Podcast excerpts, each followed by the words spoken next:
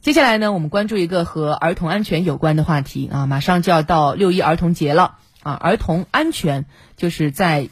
行车路上，如果你带着小孩子的话，你你有没有会在车里安装这个儿童安全座椅？嗯，杨康是有哈，有人家还安了俩。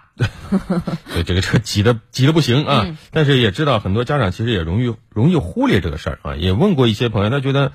我给孩子系个安全带吧，好吧，呃，再不行我抱着他可以吧，抱着多安全呢，是呃、但其实这些做法都是不正确的，我们不能忽略给孩子使用儿童座椅的重要性。对，说几个例子吧。比方说，前不久，广东汕头有一辆面包车，疑似车门没有锁好，在拐弯的时候呢，把一名幼童甩出了车外。孩子当时啊躺在车流当中多，吓人！是情况特别危急，还好被路人及时发现，避免了悲剧的发生。是的，那有统计统计数据显示，近十年来，全国每年零到十四岁儿童因为交通事故死亡达到了两千七百人，其中乘坐机动车的儿童死亡人数占比达到了百分之三十点七，而使用儿童安全座椅能极大的降低儿童交通事故的伤害。那么，使用儿童安全座椅有哪些需要注意的呢？我们通过报道来了解一下。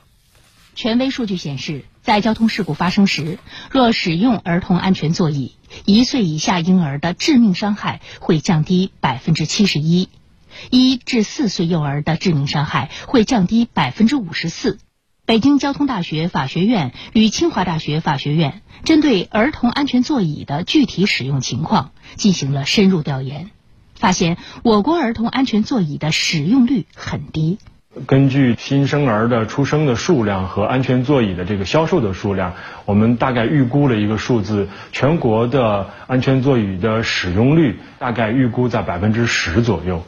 二零一九年《中国儿童道路交通安全蓝皮书》中关于儿童乘车方式的调研统计结果显示，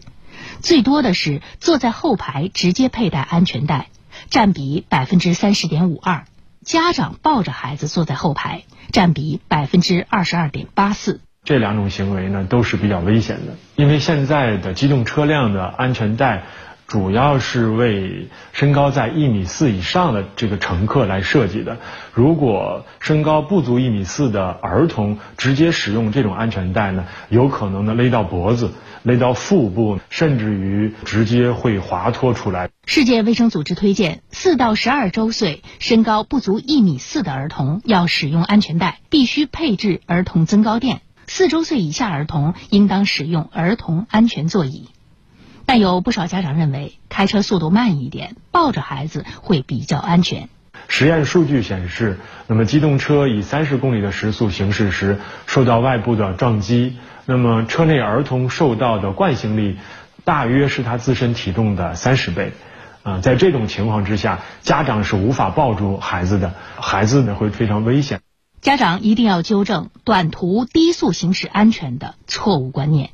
及时给孩子正确使用与其年龄相适应的、符合国家标准的儿童安全座椅。安全座椅呢，应该是根据儿童的发展的不同的阶段啊，根据他的身体发育的情况呢，应该有所区分的进行选用。一周岁以下孩子需要使用后向安装的儿童安全座椅，因为后向安装对婴幼儿脆弱的颈部保护性能更好。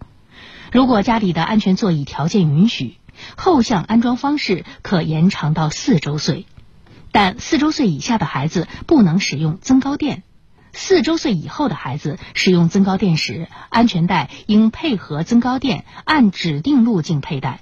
否则，安全带位置不对，也同样会成为安全隐患。